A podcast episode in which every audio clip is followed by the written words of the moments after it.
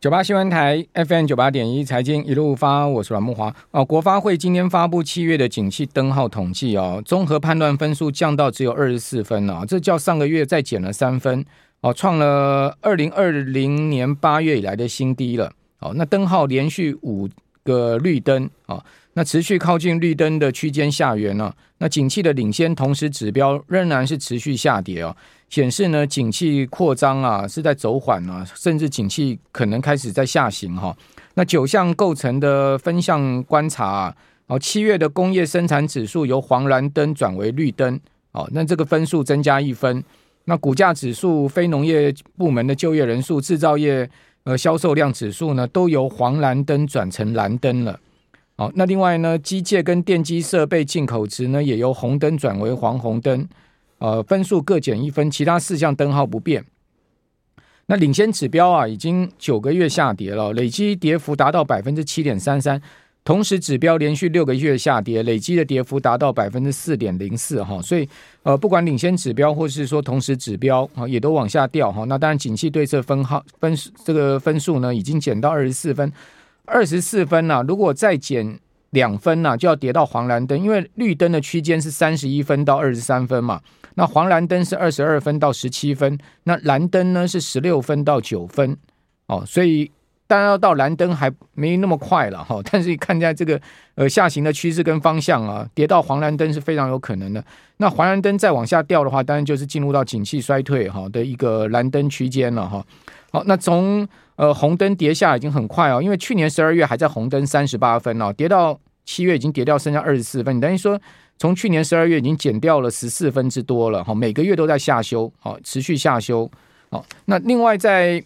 呃消息面上面呢，说台积电的三奈米哈，这个市占率可以领先三星。好，三星今年七月虽然宣布是全球首家呃量产三奈米的半导体厂哈，不过呢，台积电啊也预计下个月要开始量产三奈米哈。那韩国媒体认为说呢，这个降低三星啊。哦，在先进制程技术上跟台积电拉近的这个预期，那台积电三奈米的市占率当然会领先三星，这是肯定的了哈。因为三星虽然宣布三奈米，但是呢，它并没有很明说明确说到底它的客户在哪在哪里是谁。那今天经济日报也有报道说呢，台积电明年的各制程平均涨幅啊降到三趴，那成熟制程呢这个涨幅降到六趴。那在今年五月的时候啊，市场传出来台积电明年呢、哦，全面涨六趴，哦，先进制程涨六到八趴，成熟制程涨八到九趴。但今天的消息显示呢，台积电的涨幅啊有明显这个往下掉的状况哦，这个可能跟整个景气啊也有关系。哦，晶片的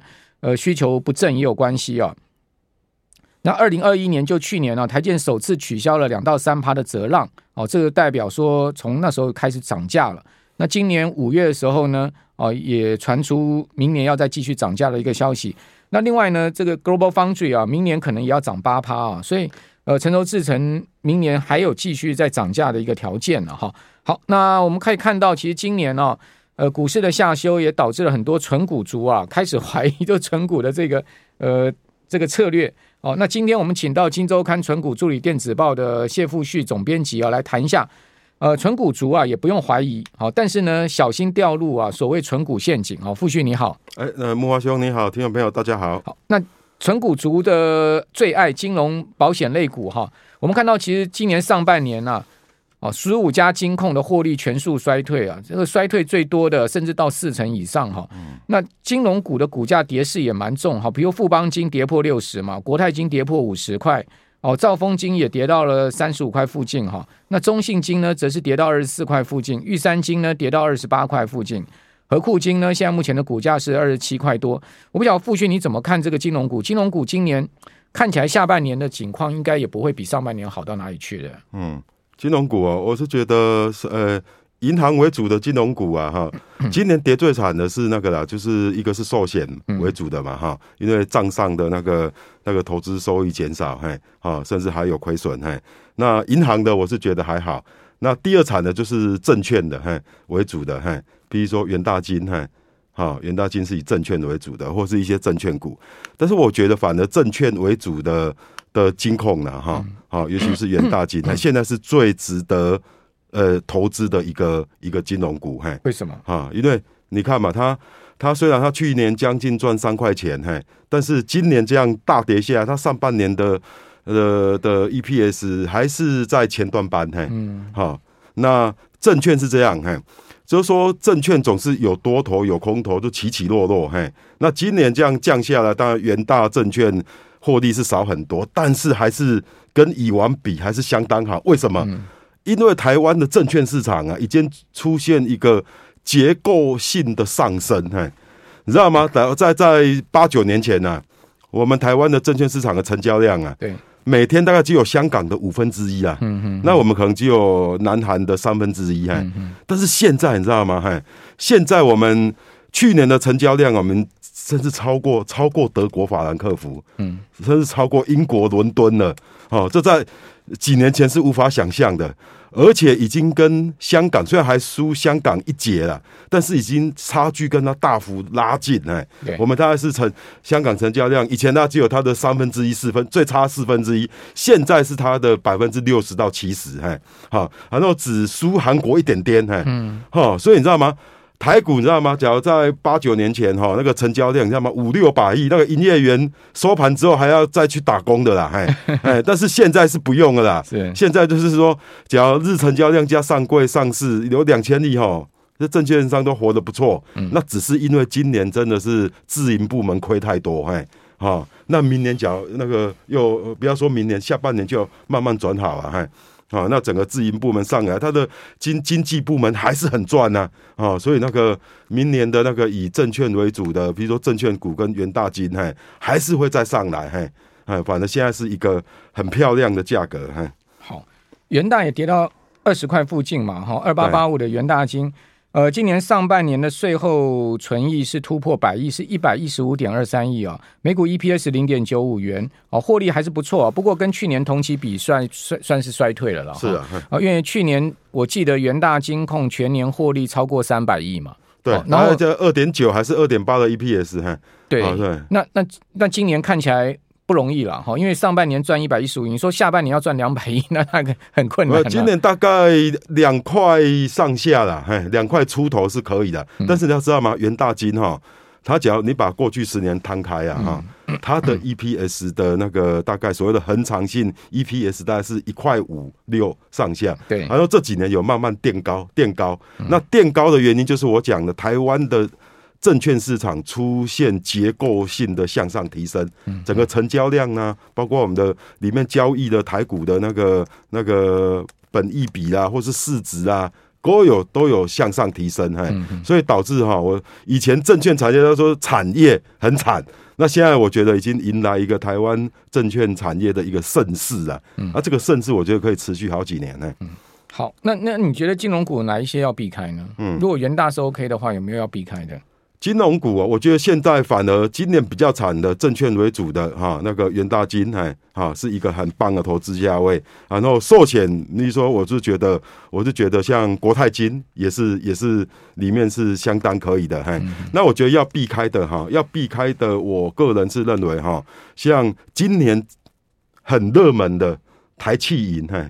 啊哦。台中银嘿，本来是涨一到四月涨最多是台企银，或是玉山金嘿。啊，像这种哈，就是说它的殖利率太低了嘿，哈，然后他可能不知道某些因素哈，让他的投资人呐哈，他可以忍受很低的殖利率啊，不知道为什么嘿，以及忍受很高的本利比嘿，哎，但是我就觉得金融股这个东西呀哈，金融并没有一个。很强势的，你知道吗？品牌，你知道吗？嘿，常常就是说，啊，我觉得哪哪家贷款的利率比较低，嘿，啊，即使它是比较后段班的银行，哎，华泰银行也可以啊。华泰银行假如愿意借我，呃，比如说只有一点八趴的房贷，我也跟愿意跟华泰银行借啊，不一定要跟玉山金或跟中国信，你知道吗？金融的品牌忠诚度并不高，嘿，大家看看中的是那个价格，嘿，好，所以我是觉得那个金融股的。基本上他们的本益比啊，应该是均一化。你只要按照那个效率市场理论，会慢慢会慢慢变成大家都差不多。嘿，好，那最后大家只是看看说，哎，大家 EPS 怎么样，呆账管理怎么样？哈，所以我觉得现在嫌贵的金融股了，哈，啊，包括我刚才所提到的那那那些哈，都反而要小心。嘿，好，那今年上半年呢，那个十五六十五家金控啊，整个获利全数衰退哈，富邦金衰退两成啊，哦，国泰金衰退四十六趴，中信金衰退二十四趴，哦，元大金衰退四十一趴，开发金衰退十九趴多哈，那第一金六趴多，永丰金四趴多，兆丰金三十四趴，哦，合库金衰退了八趴多，哦，华南金十四趴，玉山金三十趴，哦，日盛金衰退了十五趴，以及呢衰退最多的是。呃，台新金跟国票金哦，各衰退了高达六十五趴的一个呃，这个税后存益哦，这是衰的真的是鼻青脸肿哈。好，那这个是在金融股的部分哈。那至于说我们今天另外一个谈的就是说，纯股族比较容易掉入的陷阱是什么？好，就所谓的高值率、低本益比的股票。好，那今年有什么样的例证可以举呢？哎，因为我们嘛，那个长期投资者啦，哈，就所谓的纯股族啊，他们喜欢的股票就这样，因为他们也不贪心，嘿，嗯，但是他们希望说买在。买再便宜一点，哎，所以那个就是常常会很喜欢所谓的低本一比的股票哦，常常说啊，最好不要高于十五倍啦，对，啊，十一倍、十二倍最好啊，那十倍以下好像捡捡到便宜了，捡到宝了，哎，那也希望说在投资的过程当中啊，哈，好，我们这边先休息一下。九八新闻台 FM 九八点一财经一路发，我是阮木华。哦，元大金控去年获利突破三百亿嘛，等于说每天赚一亿哈，EPS 二点八七元，刚刚富旭讲，然后接近三块哦。但是证券业啊，也有点靠天吃饭了哈，就是说这个大环境不好哈，景气不好，股市往下掉的话，啊，基本上今年上半年的获利就衰衰掉了四十五趴哦，掉到一块不到了哈。好，那继续请教傅旭，你就刚刚谈到这个存股族喜欢去存这个低本益比的股票，还有高值利率，哎，但是低本益比高值率不代表股价会涨，哎，是，哎，好，这个有什么样例证？而且常常，比如说哈，我想我今年一个朋友了哈，哦，同公司一个一个同事，哎，哎，他他那个他就买了敦泰电子，哎，哦，哎，但是你知道他买的价格哈，他我给他看他的那个，哎。的他他跟我讲说，他买在他他大概是今年四三月还是四月买的，哎，买在一百一十几，嗯，那么敦泰电子哈，它是做驱动 IC 的，嘿，去年 EPS 超过三十块，嗯，好，然后他买的时候已经公布第一季财报了，好像四月份还是五月份买的，嘿，第一季好像赚三点多，嘿，三点四还是三点五，嘿，然后那时候他跟我吐苦水的时候，哈。敦泰电子已经跌到九十几了，嘿，但是还含息了，今年配十六块，嘿，他就说：“富旭哥，为什么？我觉得我敦泰电子这个投资到底哪里出错？”他他说他看不懂，嘿，他说我们不是要买所谓的低本益比的股票吗？他买的时候，敦泰电子一百一十几，你只要以去年的 EPS 来看，三十几，那本益比是几倍？嘿，本益比才才三四倍，嘿，很低呀，那你说？买高值利率也要配得出股息啊，不是不能高高 EP 也要高配。哎、欸，没敦泰电子他买一百一十几哈，然后还含息配息十六块，值利率十几趴，十五六趴，值利率也非常高啊。啊，他为什么他说他是一百一十几，将近一百二，然后买了之后哦，他又在一百呃一百一十几又加码一次啊，所以总成本大概是一百一十几到一百二十几之间。啊，那他跟我讲的时候，股价已经快失守九十块大关了，哎、嗯，哦，他就说他这真的，他说他他在去年的时候投资长隆也是一样，长隆航运，哦，他好像是买在将近两百块，哦，然后一路跌到一百多，嘿，但是他说他买长隆海运的思考也是一样啊，长隆海运应该去年他说他买的那个当时啊。也预估长年海长隆海运应该可以赚四五十块啊，最后出来的确是四十几块嘛，而且配息也真的配的很好啊，好，今年配十八块啊，嘿，啊，他说啊，他到底是他说啊，长隆海运就算了，那为什么敦泰电子也是一样？嘿，啊，我就觉得啊，这个是真的是一个纯股族很经典的教训啊，哈，像敦泰电子跟那个呃那个还有他的同业啊，叫做联咏，还有天域，哎。在这两年哈，套了很多，不是投机族哦，是投资族哦，是纯股族哦，嘿，哦，那为什么会套呢？因为他们就是觉得，哎，我买进了，像很多人买买那个联勇是买在四五百块的，对，哈，买四五百的时候会觉得，哎，联勇很便宜啊，因为预估去年的 EPS，哎，果然是六十几块，配五十几块，哎，嘿，那买四五百块有什么错？有什么错？对。哦，而且买的时候他说，哎、欸，富旭哥，我的第一季敦泰电子也出来了啊，哎、三块多啊，那起码今年赚十二十二块到十五块啊，我没有买错啊，哎、但是股价还是你知道吗？这一波最低杀到六十几块，还是照杀给你看，哦，那这里面我觉得一个关键就是说，哈，我们存股族哈。在投资股票的时候，哈，常常只看一个，譬如说，哎，去年或是未来一年预估的获利数字，很多常忽略所谓的恒长性的获利数字啊，好，像敦泰电子啊，哈，它减资之后，我觉得它恒长型，它假如景气正常状况之下，哈，赚个五块到八块是 OK 啦，但是你说赚三十块，那是敦泰电子或是联咏赚六十块。是他们的产品有了不起的那个所谓的创新吗？其实没有哦，因为这两年的驱动 IC 大涨啊，哈，主要是晶圆缺货，你知道吗？驱动 IC 是所有 IC 当中最低阶的，毛利最低的。那你知道吗？这两年联电啊、台积电、世界生生生意都非常的好，他们哈就是说，哎，你那个驱动电子哈，那驱动 IC 毛利最低，我就是给你排在后面生产。哎，甚至不生产了，嘿，所以导致驱动驱动 IC 哈，这两年大缺货，是，然后价格哈，这两年我统计了一下，大概涨了二十五到三十 percent 之间，嗯，你知道吗？大部分电子是每年跌价，就有驱驱动 IC，嘿，这两年就一直涨，一直那敦泰跟那个联咏，嘿，还有美国上证要奇景，一直对客户涨价，一直涨价，那不是他们的产品更优秀，而是说那些就晶圆代工厂就是。就是产能应付不来，嘿，导致于大缺货。嗯、那客户越虽然它是一个小小的零件，但是你讲手机啦，或是平板电脑，没有那个零件你也出不了货啊啊！所以导致那，但是现在又变成那个晶圆代工，尤其成熟成熟的产能又不那么缺了，所以价格又开始溜滑梯的下来了，嘿，好，所以你看，东亚电子第二季变成赚零点零点四五，零点四五，对对对，嘿。哦，你看，看，看到那个，甚至还有券商股盾泰大概明年只能赚零点五了，哎，啊，因为还有全年呐、啊，对，明年呐，二零二三年呐，哎，哦，所以那个都不，哎，真的吓傻了，真的不该这，所以我说哈，那个，那那你那个朋友手上敦泰现在怎样呢？他价他股价跌剩下六最低到六十几啊，现在回到七十几。当时我就劝他，就是干脆。停损卖掉，但是他很舍不得那个十六块的股利，哦，九十几块。他说他盾泰电子有六张哦，嘿。